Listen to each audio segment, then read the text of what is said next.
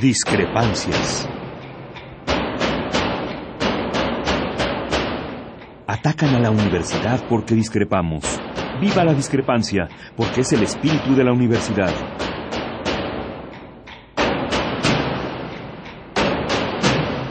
Martes de Discrepancias. Conduce Miguel Ángel Velázquez.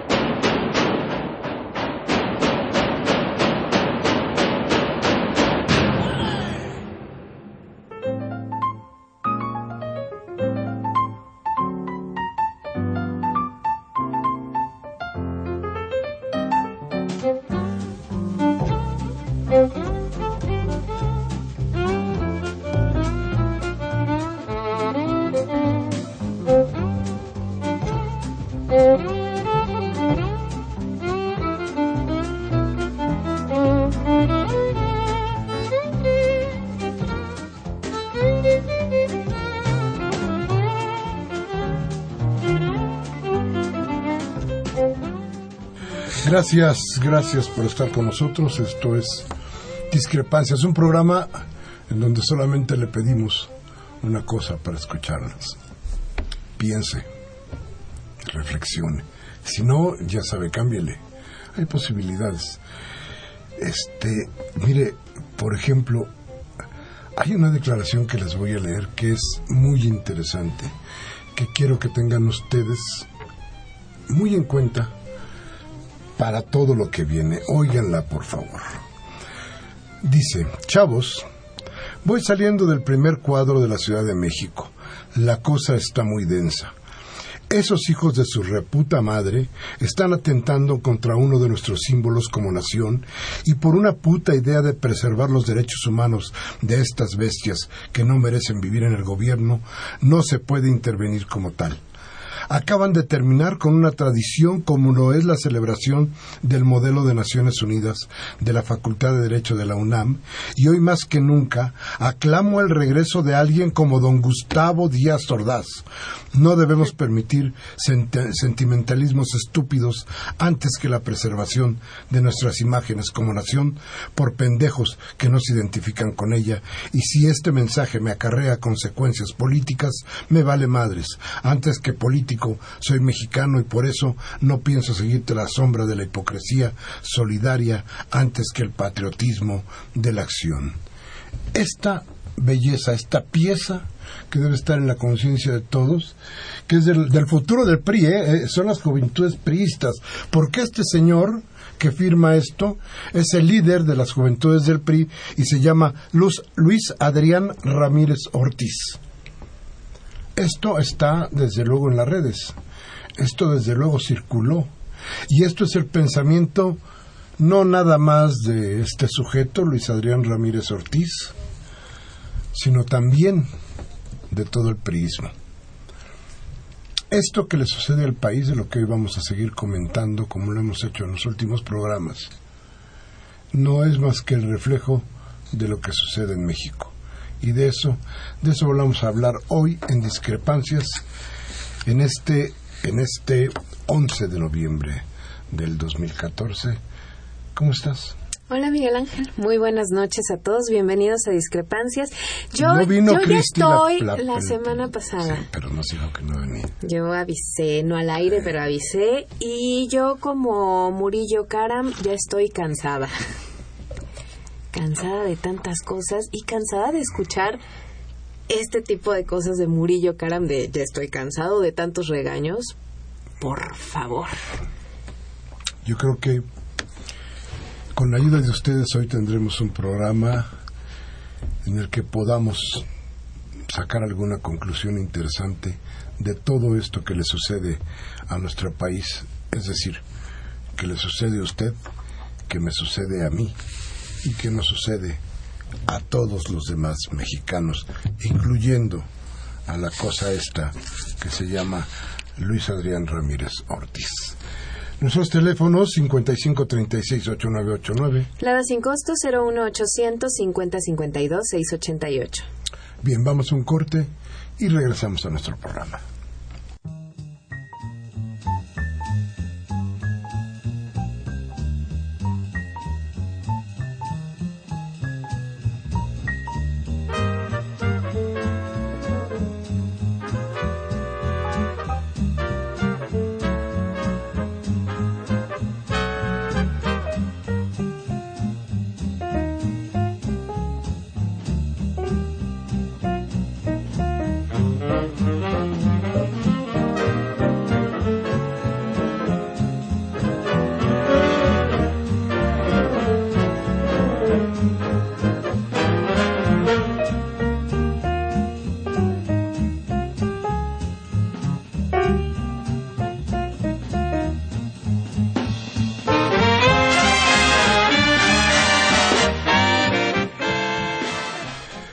Muchas gracias una vez más. Muchas gracias por estar con nosotros, por acudir a esta cita de los martes, aquí en Radio UNAM, aquí en, Disquepa, en Discrepancias. Bien, platicábamos de qué le pasa al país. Y mire, hay que echarle un ojito desde luego a la historia porque ahí empezamos a descubrir cosas que son exactamente o que nos dan exactamente las pistas para poder dilucidar lo que tenemos enfrente. Durante tres décadas, 30 años, un sistema que se impulsó desde Estados Unidos y desde Inglaterra, que conocemos todos como neoliberalismo, dio puso en manos de la gente, pero sobre todo los políticos, un sistema en el cual lo más importante es el mercado. Para que eso sucediera tenían que hacer a un lado, de alguna forma, a quien lo podía regular, a quien podía regular el mercado. ¿Quién podía regular el mercado? El Estado solamente la fuerza del Estado podría ser mayor a la fuerza de la, del mercado. Para quitarlo lo que hicieron fue empezar a sangrar sus instituciones. Podemos irnos a muchos, muchísimos ejemplos, pero vamos a ver los nuestros. ¿Qué pasó con la educación? No podríamos decir que el sistema educativo en México era brillante, pero era muy aceptable tenía bases fundamentales para los mexicanos. Y desde luego para, para cualquier lugar un mexicano era un hombre que había, que había estado estudiando, tenía, tenía eh, las bases suficientes para poder, para poder enfrentar la vida. No era tan terriblemente vana como hoy la educación. Se le sangró. ¿Por qué? Porque aquí había que llevar la educación al mercado y entonces crear escuelas privadas. Y tenían que ser tan malas las escuelas públicas que no pudiera haber otra alternativa que ir a pagar por, por aprender. Bueno. Y quien pudiera, quien pudiera pagar, porque quien no se quedaba sin educación. Sino que aguantara a la profesora de lo externo. Y para eso todo lo que sucedió. Pero no nada más ahí. ¿Qué pasó también con la medicina? fueron, fueron sangrando todas nuestras instituciones. Casi terminaron con el Seguro Social. Casi terminaron con el ISTE. Los sistemas de salud de cada uno de los estados se vinieron abajo. Y en su lugar se crearon los grandes hospitales que cobran grandes cuentas. ¿Qué pasó con Pemex? Lo abandonaron de tal forma que terminó siendo una chatarra cuando Pemex era un ejemplo en el mundo. Creo que ya aquí habíamos platicado de cómo había mexicanos trabajando en Arabia Saudita, porque eran los que estaban perfectamente bien capacitados para trabajar en el petróleo. Había un instituto mexicano del petróleo de donde salían los grandes ingenieros para la cuestión petrolera. Pero se le descuidó, se acabó el dinero. La idea era que eso terminara siendo una chatarra para que se pudiera vender, que no sirviera. Y ahí están Salinas, ahí está Cedillo, Fox y Calderón chupándose el petróleo y las ganancias del petróleo de México y generando las condiciones para que lo pudieras vender, para que no quedara o lo vendías o quebraba. O se acababa. A ver, entonces se fueron debilitando con todo eso todas nuestras instituciones. No hablemos de, justicia. No, bueno. El sistema, el sistema judicial de México prácticamente desapareció.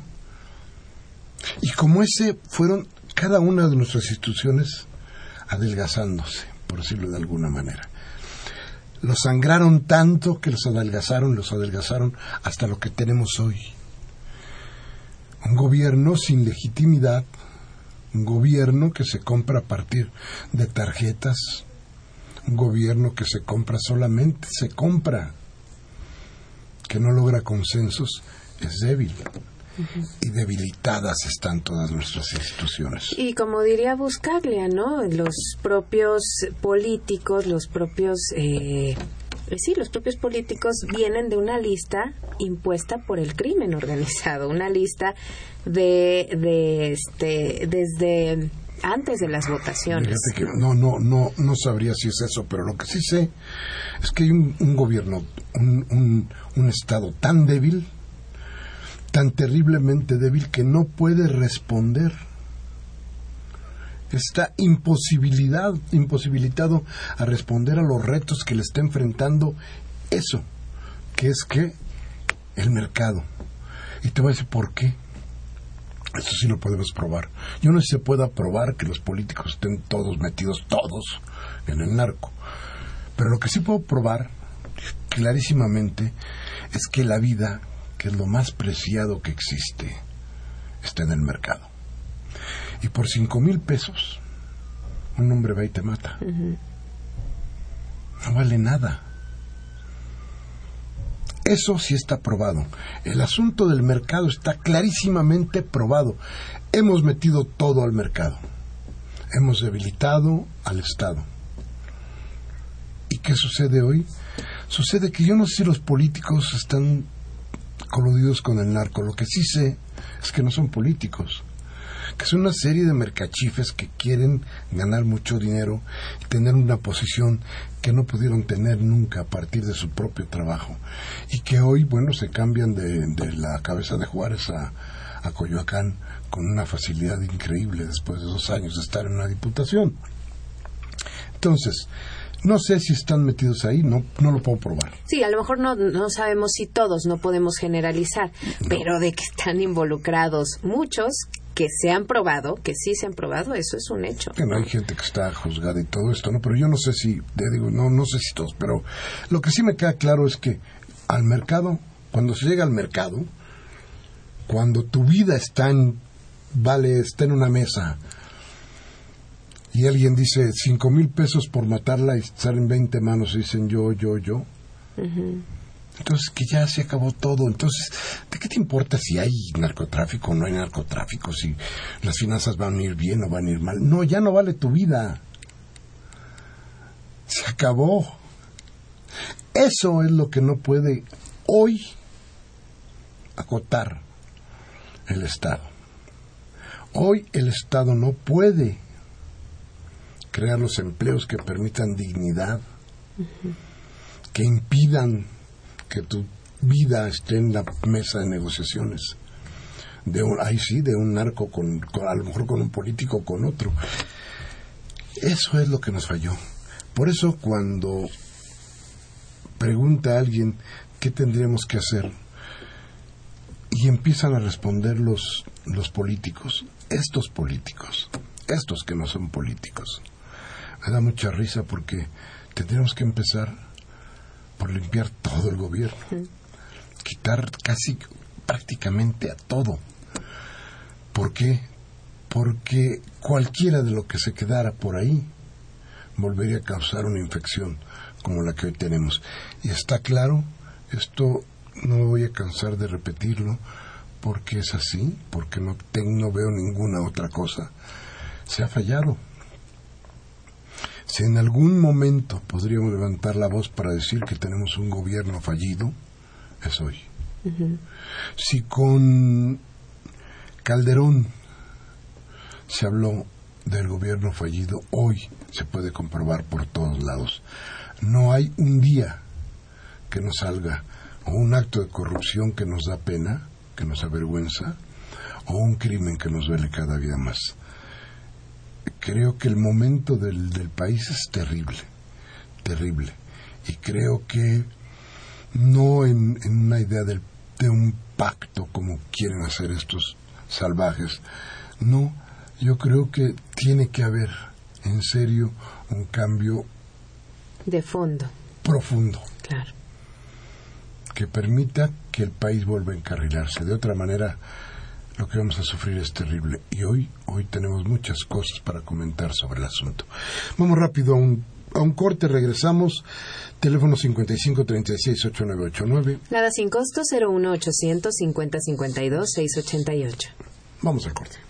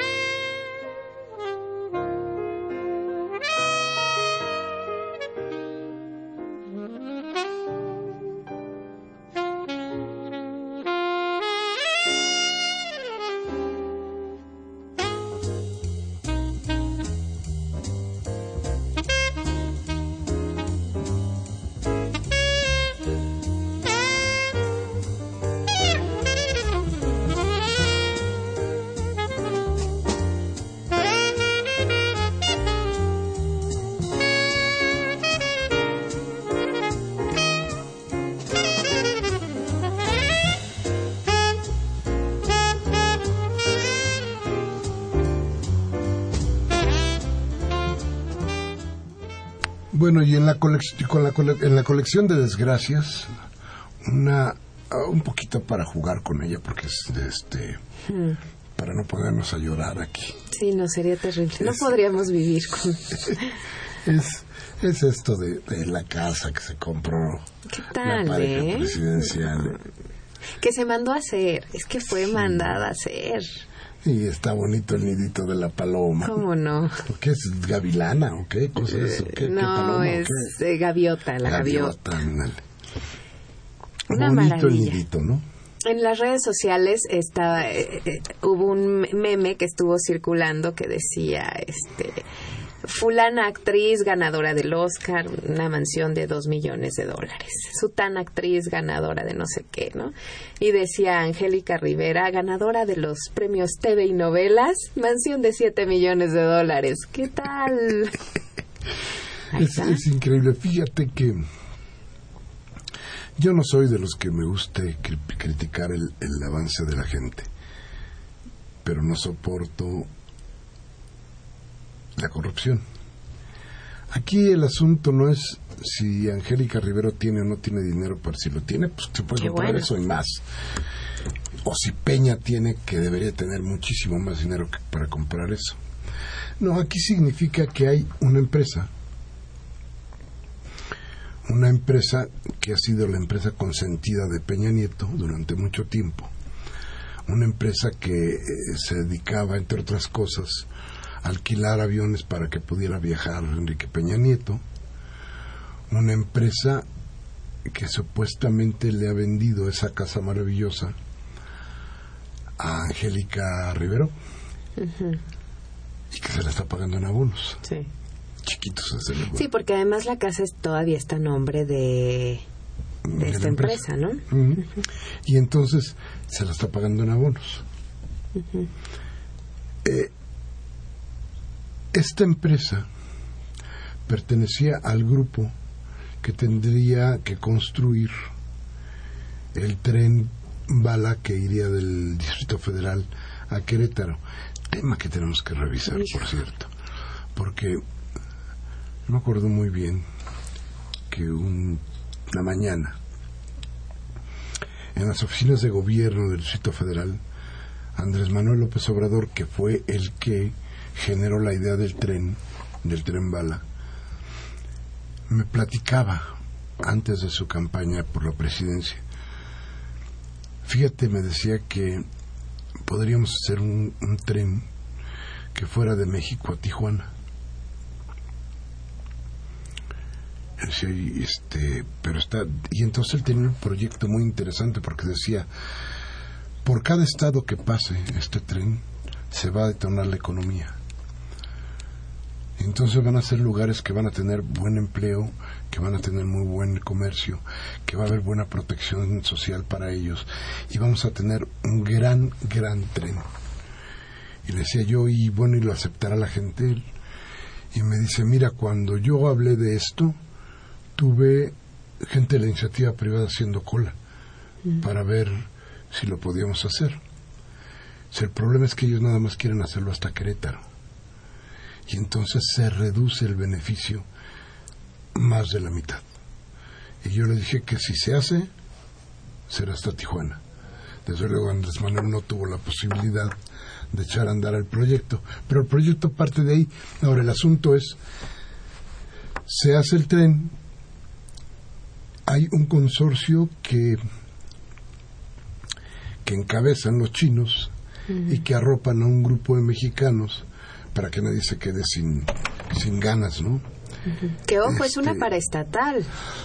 o sea, los chinos no han, no han llevado para abajo a sus, a sus paraestatales. ¿eh? Claro que no, y las, al contrario, ¿no? Y entonces, a ver, el asunto aquí es, esta paraestatal, o estos chinos que iban a proteger a las empresas mexicanas, bueno, tenían un acuerdo con los pinos o no para dar esa casa. Como que, pues como regalo, si tú quieres. Bueno, después de tantos negocios en el Estado de México, cuando fue gobernador Peña Nieto, y ahora la licitación de este tren, bueno, pues es que le sale en un regalo. Entonces, fíjese usted, qué rico, ¿no? A ver, para eso quieren la presidencia. Para eso quieren el poder.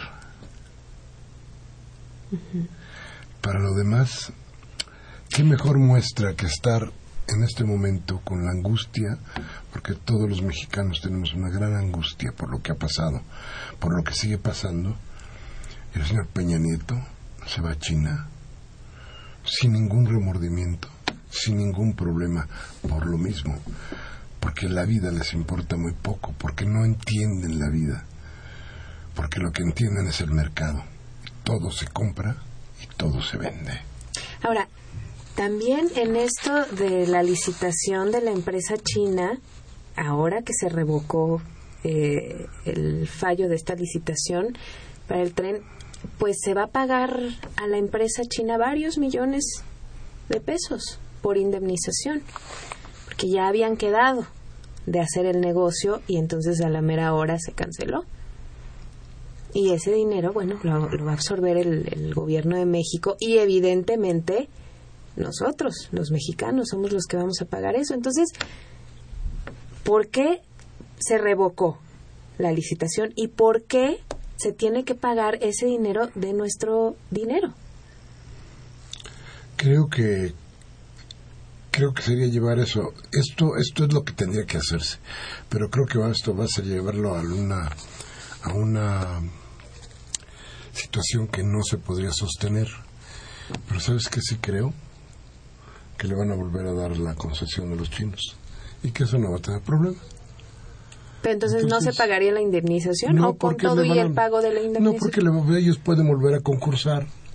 Entonces, como pueden volver a concursar, pues le van a dar otra vez a los chinos, tal vez con otros socios. Con otro nombre. Con otro nombre. Este, iba a ser lo mismo. Y como Grupo IGA, que tiene el nombre de, de, Eolo y tiene, varias empresas, ¿no? tiene y hasta puede crearlas, ¿no? No tiene ningún problema por eso. Entonces el chiste es, bueno, pues quitamos eso para que no nos digan y vamos a, a meter otra empresa. ¿Qué otra empresa? Pues la misma, vamos a hacer una revolcadita a la gata, ¿no? Para que pueda este caminar normal, ¿no? O hasta donde se pueda con normalidad. El asunto es que yo creo que a los chinos les fue a decir Peñanito, no se apuren, Todo está bien. de ustedes, ¿no? En fin, rápidamente al corte y vamos a regresar con ustedes a platicar con sus llamadas también. Vamos al corte.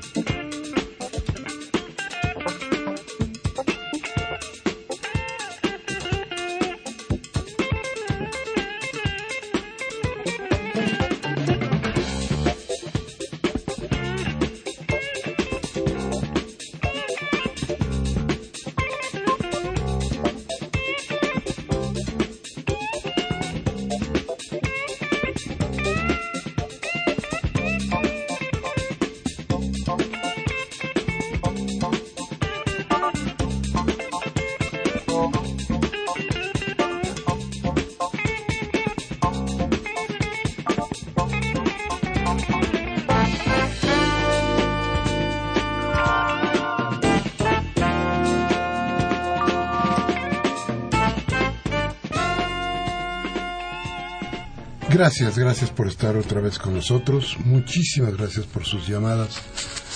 Qué bueno que siguen aquí. Bueno, hoy, hoy día especial. Déjeme decirle que hoy pasaron muchas cosas en, el país.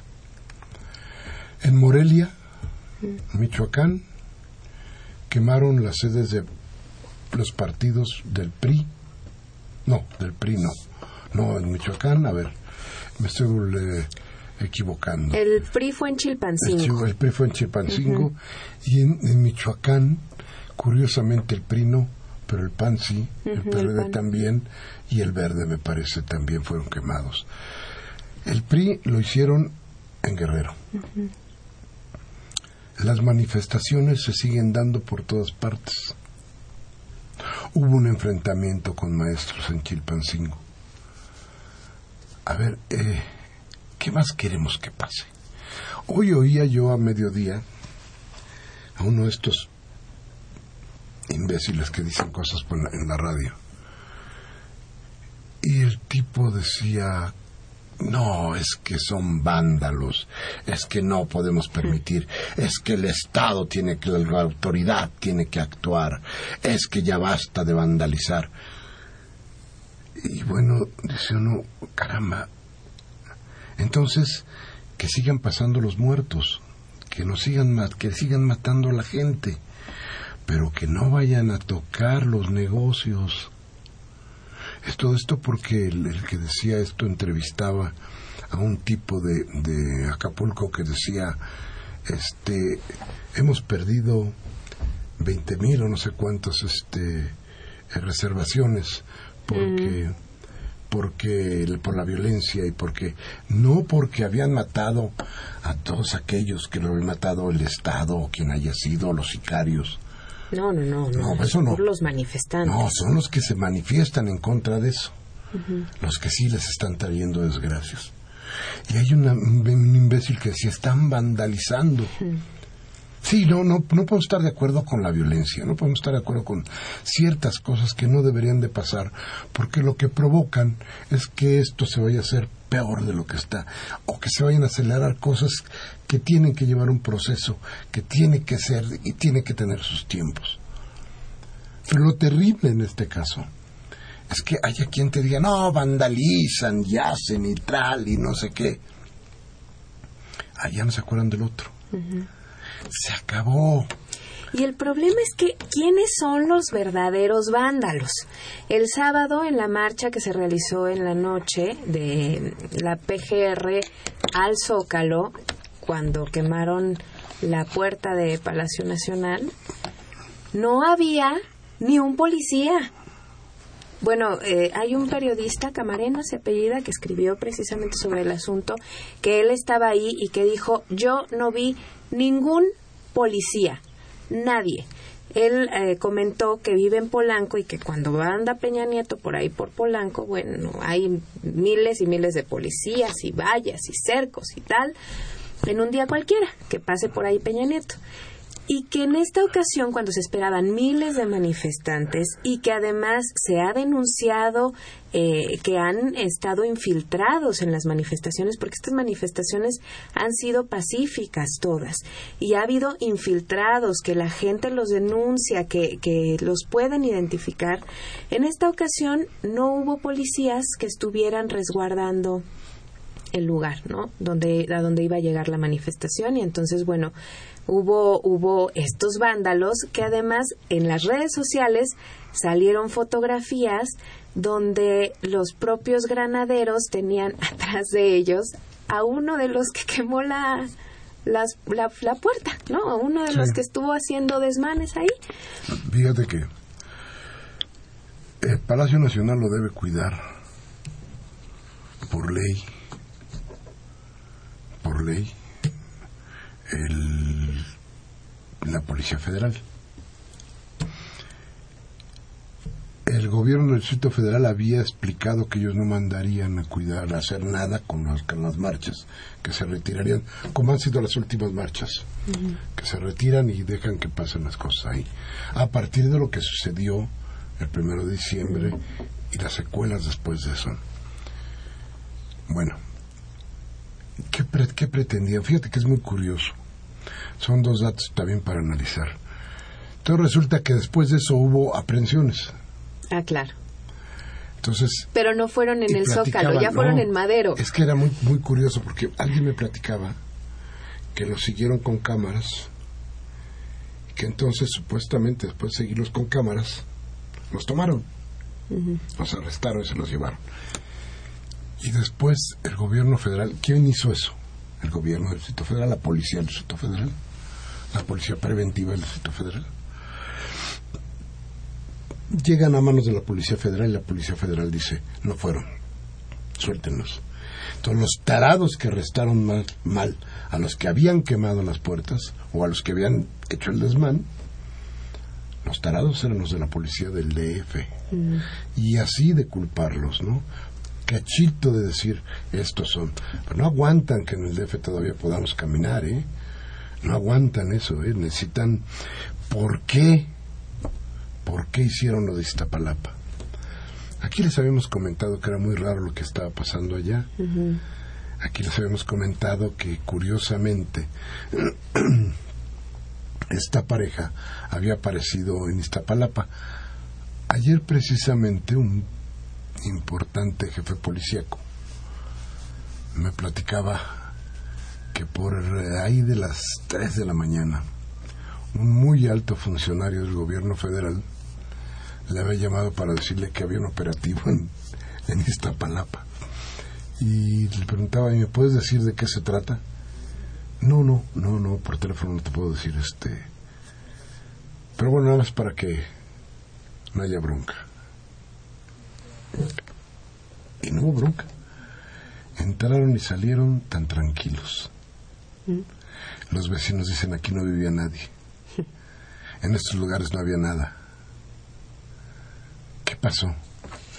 Pasó que había, hasta donde volvemos a ver, la intención de culpar otra vez al gobierno del Distrito Federal. O descalificar.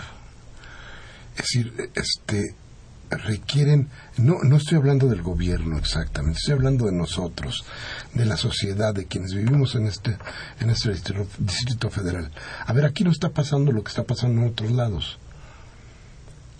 No podemos hablar de lo que, que de lo que está pasando en, en Cuernavaca, donde los taxistas dicen este ya no viene nadie, que la violencia es terrible, y hay un gobernador que dice que es de izquierda, que son papanatas. Ahí, ahí, a una hora del Distrito Federal está pasando todo eso. Aquí todavía no pasa, pero parece que le surge que el Distrito Federal también todos nosotros nos metamos en esa idea de la violencia, en esa idea de la, en esa psicosis que se tiene hoy y nos quieren de cualquier manera meter ahí. Entonces, eh, mi pregunta es, ¿cuándo o por qué van a lograr que se haga? ¿Solamente porque quieren que nos parezcamos? ¿O solamente porque en la teoría esta de que hay que destruirlo todo para construirlo a la manera de ellos, tiene que caer el DF?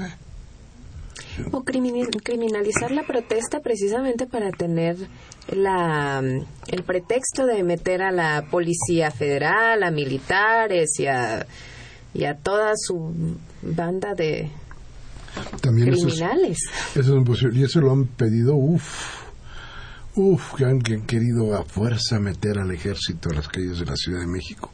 Por eso decía yo que la sociedad del Distrito Federal no permite esas cosas. No permitir muchas. Yo creo que, que la convocatoria que habrá en el Distrito Federal para las próximas elecciones será de no votar, de un rechazo completo a las políticas que hay en esta ciudad. Y esto va a ser muy importante porque será una terrible elección, no nada más para el Distrito Federal, no nada más para México, yo creo que para todo el mundo. Si el nivel de abstención es importante, yo creo que habrá de veras, de veras habrá, entonces sí, una idea de rechazo a lo político en serio, para que entonces empiecen a pensar los que hoy medran de la política, empiecen a pensar si pueden seguir en esto. Ojalá nos, eh, viendo este, este panorama, me acuerdo mucho de la novela de Saramago de ensayo sobre la lucidez. Claro.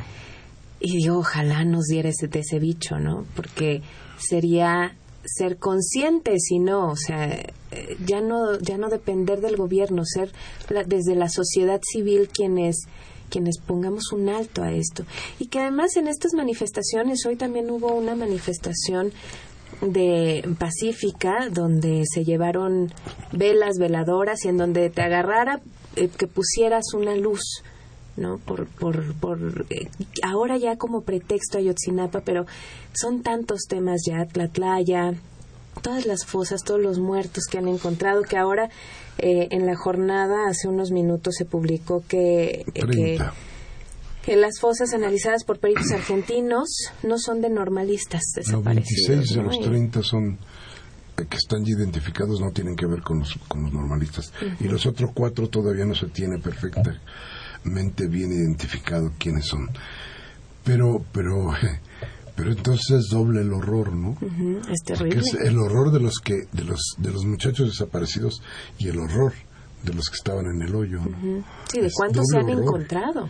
doble doble horror no doble horror entonces yo, yo creo que es por eso es tan grave pero pero sí este lo que tú dices es hay que tener mucho en cuenta qué es lo que va a pasar y qué es lo que queremos porque si no había una un- todavía en vida José Saramago tuve la oportunidad de estar unos días antes de su última visita a México con Boaventura de Sousa Santos, que es, eh, de alguna manera, es, él aún vive y es paisano de, de Saramago, y es uno de los filósofos que yo más respeto, de los sociólogos que yo más respeto. Y entonces me decía Boaventura que él, a él no le parecía de ningún, él es un defensor acérrimo de la democracia. Y me decía que a él no le parecía de ninguna manera que la gente no acudiera a votar. Decía que la única manera de, de lograr en serio un cambio era la votación. Y él decía, si no se llega a las urnas al voto, entonces no va a haber cambio. Eh, desde luego él no contaba ni sabía que había Monex, ni Soriana, Claro. ni despensas, ni tinacos, ni todas estas cosas, ¿no?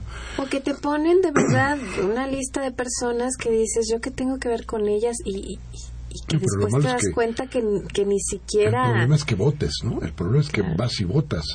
Y, y él decía, "Ten- hay que ir a la votación. Pero, insisto, él no sabía cuáles eran las trampas que pone el sistema en México. Él suponía que tenías que ir así con toda la bondad del mundo y depositar Como una obligación ciudadana, para por poder, para poder cambiar las cosas.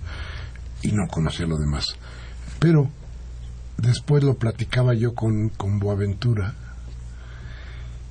y Boaventura me decía, el único derecho que queda después de todo esto va a ser el derecho de decidir no voto. Y no voto por una razón fundamental. No solamente son los que están ahí porque tengo que votar por ellos.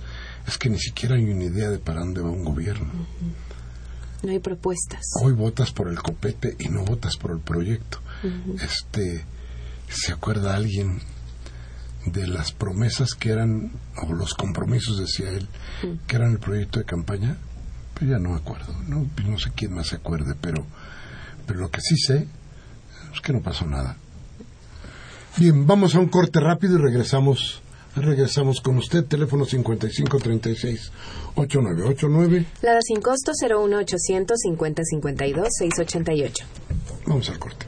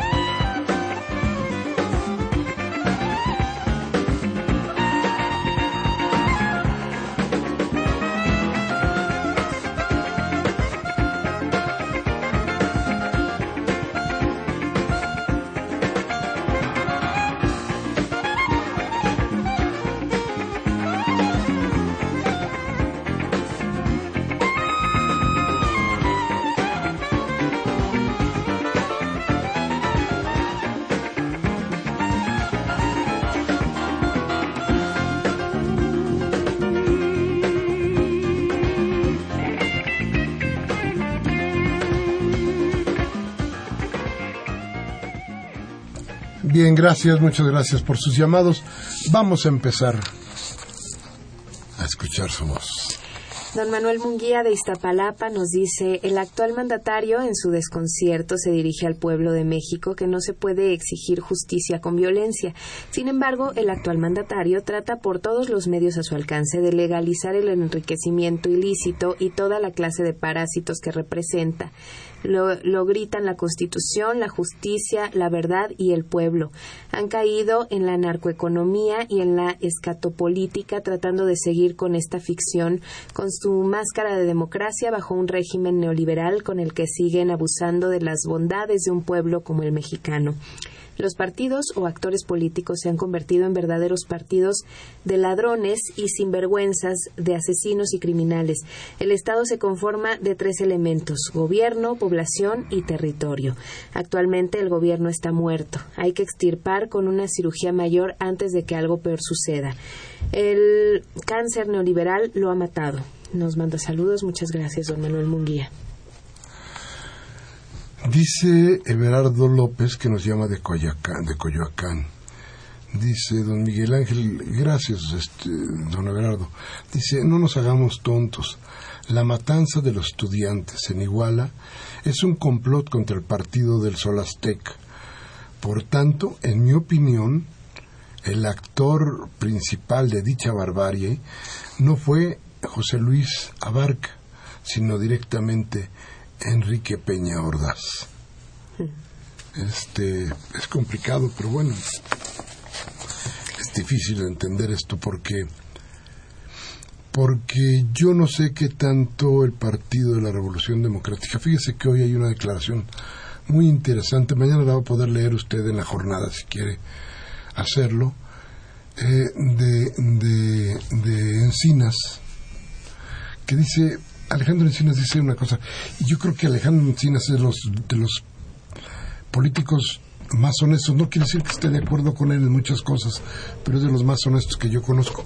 Y fíjese que Encinas decía, nunca, nunca el PRD había sufrido una crisis como la que está sufriendo hoy.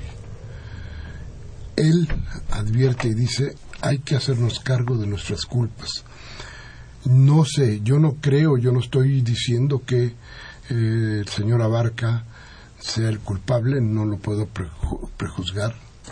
Tiene muchas cosas por ahí que, que, hay que verlas.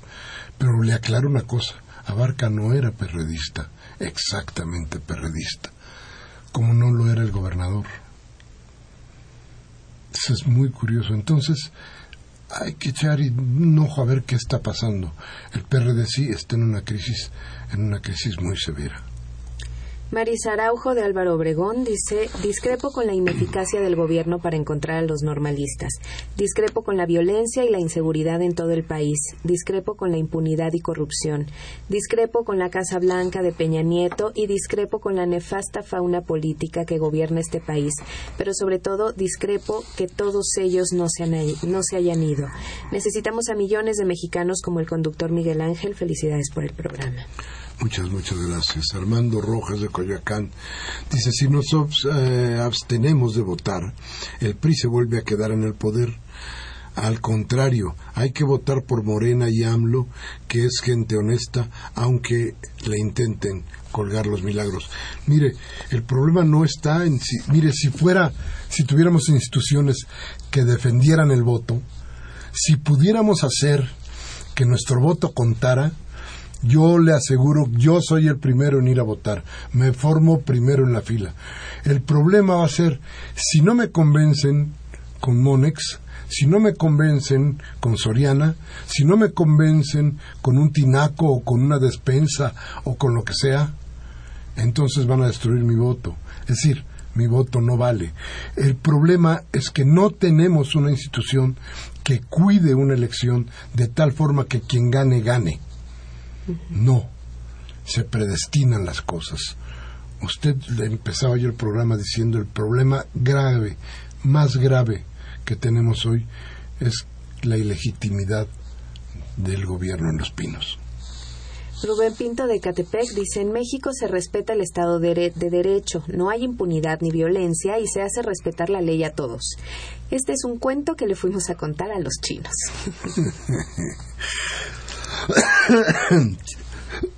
Está muy bueno eso. ¿eh? Gilda García de Benito Juárez dice, yo como pueblo le demando al señor Peña Nieto que dimita junto con sus instituciones corruptas. Acuérdense de la refinería en Hidalgo, un derroche de dinero y no hicieron nada.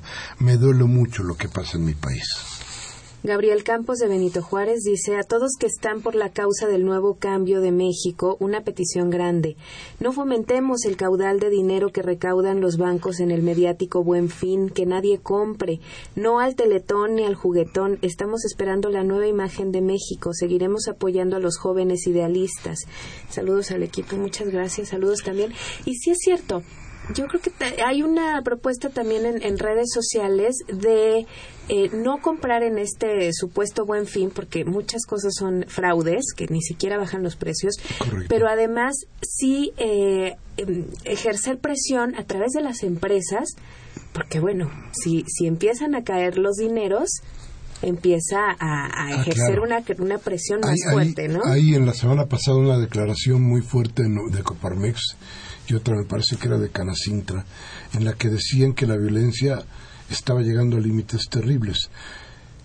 En el momento en que la iniciativa privada, en lugar de estarse quejando de que si van los vándalos, entre comillas, a pintar sus, eh, sus cristales o sus eh, fachadas, en lugar de eso, hagan como hace la derecha en Venezuela y cierren todos las tiendas, entonces la otra, otra cosa va a cantar. Pero no como son cómplices de lo mismo, porque quieren seguir viviendo en este mismo relajo, en esta misma desgracia. Entonces no, no se atreven. Yo le diría a los, a los señores de Acapulco, y para que esto suceda, ¿no sería bueno que cerraran un fin de semana todos los hoteles en Acapulco? Sería una gran protesta, ¿verdad? Pero bueno. Eh, dice Jaime Rojas de Xochimilco, el gobierno chino está educando a su población para que invade el mundo. Por eso le están dando mejores salarios, para que se puedan salir de China. Por eso esa cara de... Eh, ¿De qué? De moscas nos invaden. Y el pinche gobierno mexicano hace lo contrario. A mí se me hace que Zen Lee, el que encontraron con miles de dólares, le daba sus arrimones a la gaviota. La señora Cárdenas nos dice, el tren de México a Querétaro era un problema porque iba a destruir cientos de comunidades, algunas con pueblos originarios y en esa misma línea están las termoeléctricas, eólicas, mineras, a cielo abierto, gasoducto y otras carreteras, problemas de presas como el río Balsas que destruyen 44 comunidades de pueblos indígenas. Es grave todo lo que pretenden hacer, un tren a Tijuana es absurdo, hay que recuperar nuestro territorio y nuestra patria fuera Prián. Honorio Enríquez, Honorio Enríquez de Tultitlán, el Estado de México, dice para felicitar que Morena va para arriba, que las candidaturas ya hagan algo transparente. Hace un llamado a Martí Báteres para apoyar que no se dé la oportunidad a gente del PRI. Yo todavía eh, muy me dice nos dice ya no que Martí Batres dice que le den prioridad a la gente civil y dice que hay que apoyar a Morena, eh, que no se embarre tanto la gente con los políticos ya muy conocidos. Máximo García de Venustiano Carranza dice, es un crimen de Estado lo cometido en Ayotzinapa. Los estudiantes son mártires y, crímenes de lesa humanidad. El pueblo mexicano está de luto. ¿Por qué Murillo Caram no investiga al exgobernador Ángel Aguirre? Felicidades, Miguel Ángel, por decir las cosas como son. Un mexicano de cepa. Gracias. La señora Cárdenas de Naucalpan dice, nosotros hacemos, nosotros hacemos caso de la gente. Híjole dice, nosotros somos caso de gente... Eh, ay, no, no, no, no, a ver si tú lo entiendes, pero no, entiendo nada. Ya se nos está acabando el tiempo, Miguel Ángel. Este, lo que sí me gustaría antes de despedirnos decirles que se está generando en redes sociales también una propuesta de que el 20 de noviembre nos vistamos de negro para manifestarnos en luto de todos los, los muertos que se han encontrado en las fosas, en la situación en la que estamos en este país, eh, en luto también pues por, por quienes han perdido a alguien en estos años, ¿no? de de, crímenes terribles que se han vivido en México y bueno, por los normalistas de Ayotzinapa. Entonces, jueves 20 de noviembre, todos de, luto y todos vestidos de Y lo vamos a estar recordando aquí, vamos a estarlo recordando desde luego en las redes. Gracias a doña Karen Dam del DF, dice que todos los días las noticias llegan a lo mismo. Todo seno el país se está pudriendo y el tipejo del PRI es lamentablemente lo que cuenta. Es una mierda, dice. Bueno, muchas gracias a Jorge Sosa, gracias a don Guillermo Morón, gracias al arquitecto Jorge Fernández. A Cristina Ramírez y a Julián Carrillo también. Gracias a todos por, por habernos llamado, por su voz en este programa. Y ya, ya tendremos tiempo de retomar estas llamadas para la próxima. Por lo pronto, muchas gracias. Muchas gracias a usted que estuvo con nosotros este 11 de noviembre de 2014. Gracias a Cristi, gracias a don Andrés Ramírez, que hoy estuvo en los controles técnicos, a Maricruz Vega, que estuvo en asistencia de producción, y a Mariana Cerón, que hoy estuvo en la producción de discrepancias.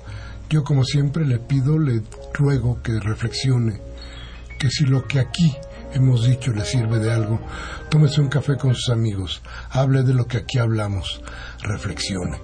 Y si no, si no cambie la, a Radio Fórmula o a Televisa para que le suervan el cerebro. Hasta la próxima.